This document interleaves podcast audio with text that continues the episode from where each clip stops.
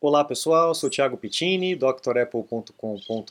Bem-vindos ao centésimo, trigésimo quinto Dr. Apple News, toda sexta-feira aqui com um resumão de notícias. Um abraço especial a todo mundo que colabora comigo aqui, mandando sugestão de pauta. O Antônio, o Sandro, o Renato, o Fabrício, o Gilberto, muito obrigado a todos vocês. E hoje um abraço especial para Carmen e para Regina Vanucci, que está sempre aqui no canal comentando. Muito obrigado a vocês, meninas, continuem acompanhando aqui, tá bom?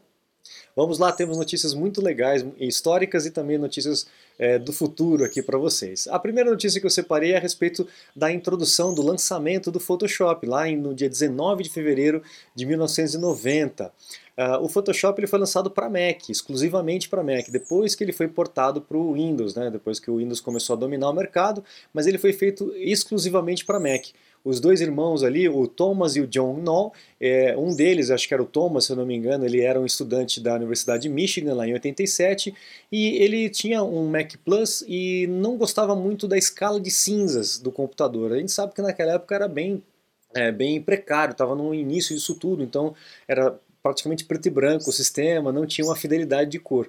E ele, por conta dessa dificuldade, né, por conta dessa, dessa, desse empecilho com relação à, à escala de cinzas, ele começou a desenvolver um aplicativo para poder é, refinar essa questão de escala de cinzas. Então ele começou a desenvolver um programa, esse programa ele recebeu o nome de Display, depois ele virou Image Pro e só depois ele foi batizado de Photoshop. O irmão dele, o outro irmão, que era o Thomas, é, desculpa, o John, né, para vocês terem uma ideia, é, por conta dessa, desse conhecimento todo que, todo que eles desenvolveram a respeito de, de é, imagem e computador, ele inclusive trabalhou para o George Lucas, lá no departamento de, de efeitos especiais do George Lucas lá naquela época, tá? Olha que bacana. Olha, e olha o preço, tá, pessoal? O Photoshop naquela época era vendido por 895 dólares, dólares, tá? Então, para quem acha que os aplicativos são caros hoje em dia, né? Olha como é que era naquela época. E, e, naquela época foi um frenesi louco, né? Assim como a gente hoje vê aqueles deepfake, né? O pessoal colocar o rosto de uma pessoa no filme, né? Na imagem em movimento de uma outra pessoa, e a gente fica até assustado com esses filtros que a gente tem hoje em dia. Naquela época também foi isso, né? Foi descoberto a manipulação de imagens. E aí começou a, a a ter aquela descrença na fotografia. E hoje todo mundo bate o olho e já, já sabe que pode não ser verdade, já desconfia, né? Mas beleza, vamos avançar. A gente tem aí no dia 22 de fevereiro de 2001 a, a, Apple lançando esses dois iMacs aqui celebrando a cultura hippie, que foi o começo da Apple, né? Então era o Flower Power e o Blue Dalmatian. Esses dois aí que é, foram lançados como assim uma série especial, não durou muito porque logo na sequência já lançou o iMac G4, que foi uma máquina espetacular. Né? O G3 abriu o mercado para essas máquinas coloridas, a gente tinha só aqueles gabinetes bege horrível, né? e a Apple veio com uma máquina completamente diferente, translúcida, colorida, né? arredondada, e ganhou o mercado por conta disso. Né? Tanto que mais lá na frente, em 2004, 18 de fevereiro de 2004, o Steve Jobs anunciou que a Apple estava livre das suas dívidas. A gente sabe que quando o Jobs voltou para a Apple lá em 96, 97, a Apple tinha uma dívida de mais de um bilhão de dólares. Tá? Em uma década eles acabaram com a empresa, o Jobs voltou e em sete anos, praticamente, ele virou a mesa e acabou com todas as dívidas da Apple nesse montante de quase um bilhão. É, é um, um, momento histórico. Esse dia 18 de fevereiro de 2004 talvez seja um, do, um dos maiores é, momentos da Apple, além do lançamento da, da, da, fundação da própria empresa, né? Mas aqui foi um renascimento, né? Como uma fênix renasceu das cinzas, porque a Apple estava aí há 30, 90 dias de declarar falência, tá? E aí, logo depois, no dia 20 de fevereiro de 2004, do mesmo ano, a Apple lançou esse queridinho aqui, que é o iPod Mini. Quem teve um iPod Mini aí, levanta o dedinho. É, esse aí foi o rádio do meu carro durante muito tempo. Eu não tinha CD, não tinha aquela frente e tal. Era uma potência, saía um cabinho e um cabinho é, P2, né, que ligava no, no iPod e tinha, obviamente, o cabinho da energia, porque a, a bateria era muito boa, na verdade, né, porque o display era pequenininho, não tinha muita, não gastava tanta bateria, mas precisava aí ter um recarregador, né. Então, a, quem entrava no meu carro achava um pouco esquisito, mas eu tinha uma, mil músicas, mais de mil músicas ali no meu, no meu iPod, e foi o meu, meu é, som do carro aí por quase 10 anos, olha que legal. eu tenho muita saudade, o meu era o cinzinho aí e realmente tenho muita saudade desse equipamento que me acompanhou durante muitas aventuras. Legal. Vamos lá. Agora eu apresento para vocês o iPhone original. O iPhone original é esse daí. Quando a Apple estava desenvolvendo o iPhone lá em 2007, na verdade, desenvolvendo não, mas já está na beira de lançar, eles, eles decidiram que ia se chamar iPhone, só que iPhone já era um produto de uma outra empresa, deixa eu ver se eu, se eu acho o nome dessa empresa aqui, que depois foi comprada pela Cisco. Era uma empresa que estava é, fazendo esse telefone, que era, era um telefone com tela touch, que foi apresentado na CES, etc. e tal. E essa empresa acabou não vendeu poucas unidades é, e a Cisco acabou comprando. Acho que eu não estou encontrando aqui o nome da empresa, tudo bem, não tem problema. E aí a Cisco acabou. Ah, aqui, ó, Infogear iPhone, era Infogear o nome da empresa. Depois a Cisco comprou a empresa e acabou comprando, obviamente, os direitos do uso do, do nome, né? E o Steve Jobs teve que ligar para um dos diretores da, da da Cisco e dar uma pressionada nele aí para é, aproveitar e usar o nome. Né? E eles acabaram fazendo um acordo dizendo que os dois poderiam usar o nome desde que um não interferisse no outro, um não processasse o outro. E é óbvio que a Apple tinha um capital muito maior para divulgar, para é, fazer o produto realmente pegar, uma vez que a Cisco já fazia acho que uns 4 ou 5 anos que nem lançava mais o produto, já tinha tirado de linha. Então acabou ficando por isso mesmo, a Cisco acabou deixando a Apple usar o nome e hoje em dia a gente tem o iPhone original, o iPhone oficial, mas esse é o original, esse é o primeiro iPhone que nós conhecemos aí no mercado, né? Pronto, agora a gente vai para as notícias da semana. Nós tivemos uma notícia é, bem complicada essa semana lá em Amsterdã, um sujeito maluco entrou numa Apple Store com, com uma arma, dizendo que tinha explosivos, inclusive, e pegou um cara de refém e queria 200 milhões de, de, de euros, né? É, o cara estava realmente muito maluco, é, ficou uma situação muito complicada lá, e a, a, polícia lá local conseguiu desvencilhar, conseguiu terminar com essa situação toda. Na hora que eles é, entraram com um robozinho para levar água para eles que estavam lá dentro da loja, o refém conseguiu se desvencilhar e escapou, saiu correndo. Nessa, eles começaram a, a negociar com, com, o sequestrador, só que o sequestrador resolveu sair correndo, ele fugiu e a polícia atropelou ele com o carro para poder pegar, né? Olha como é que as coisas acontecem lá, né? Aqui no Brasil, como é que seria se a polícia atropelasse um cara desse, né? Imagina como é que seriam as notícias. Mas enfim, lá deu tudo certo, ninguém reclamou, todo mundo agradeceu a polícia pelo, pelo ato heróico de ter salvo todo mundo, que poderia ser um negócio muito complicado se ele realmente tivesse com explosivo, né? Poderia ser algo aí bem, bem desastroso, né? Temos aí agora o iPhone 14 entrando, entrando nas produções de teste. Né? A Apple, quando desenvolve o produto, ela começa a fazer uma produção de teste para ver se vai ter algum empecilho, algum probleminha durante o processo produtivo e acertar, aparar esses, esses detalhes antes de lançar realmente o produto, para que de repente tenha que alterar alguma coisa no design e tal. Então já está nesse processo. Né?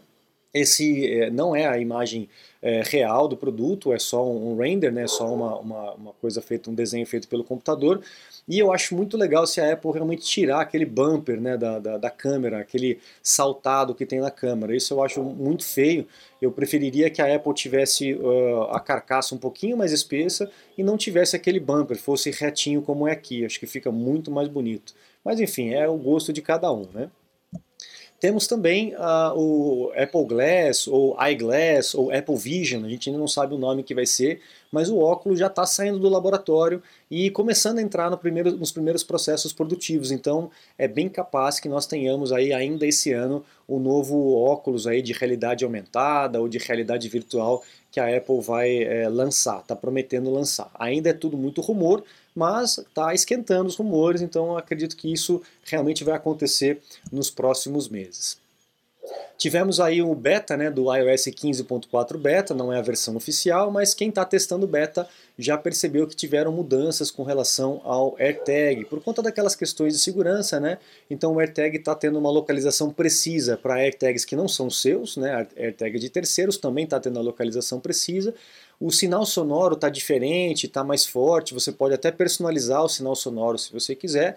Então a Apple está implementando alguns recursos a mais para melhorar a questão de segurança com o AirTag, porque tem muita gente usando isso para o lado negro da força. Né? Então vamos ver como é que isso vai para frente. Talvez até tenha algum sinal luminoso, alguma luzinha é, no, Air, no AirTag para poder facilitar a localização do dispositivo. Você está desperdiçando seu iPhone, iPad, Mac? Ganhe tempo e produtividade com nossos cursos. Você vai aproveitar melhor seu Apple. Matricule-se em drapple.com.br. Temos também agora o, a Apple, a Apple não, a TSMC, que é a produtora do chip da Apple, né, o Apple Silicon, dizendo, a gente até falou isso já nos né, um Apple News mais para trás, que a TSMC ia produzir o chip 5G para o iPhone, que hoje, se eu não me engano, é da Qualcomm se eu não me engano. Só que o chip da Qualcomm drena muita bateria. Quem já usou 5G nos iPhones novos já sabe que a hora que você liga, você começa a ver, é que nem é o consumo de gasolina, né? Você vai vendo o ponteirinho descer, você vai vendo o percentual descer também. O 5G é, exige muita bateria. E a Apple, obviamente, está tentando fazer é, por si próprio para poder fazer um negócio com mais qualidade e, e evitar aí um desperdício maior da bateria. A gente já sabe que a bateria é, tem melhorado, mas não é, é, não é o melhor dos mundos, tem muito para melhorar ainda. Mas se a Apple conseguir melhorar a performance da bateria fazendo o chip próprio, melhor ainda para nós. Né? E para ela também que o lucro vai ser maior ainda. Eu trouxe esse, esse render aqui, essa, né, foi um desenho de alguém, um conceito de alguém, né? É, é o, Astro HQ que fez esse aí, se eu não me engano, a foto disso, de um MacBook que não teria teclado, seria inteiro de tela como se fosse um iPad grandão dobrável, né? Achei muito legal. Mas eu fico pensando na turma que não gostou da Touch Bar, né? Aí o pessoal reclamou tanto da Touch Bar que a Apple tirou a Touch Bar das máquinas novas. E sinceramente, para mim faz muita falta a Touch Bar. Ela me ajudava pra caramba. Eu fico pensando que quem não gostava é porque realmente não sabia usar a Touch Bar, porque ela era muito útil. Dependendo do programa que você usava, você tinha as ferramentas ali na ponta do dedo. É muito mais fácil você ir com o dedo ali e tocar do que ir com o mouse. De repente, uma tela touch inteira né, para o Mac poderia facilitar.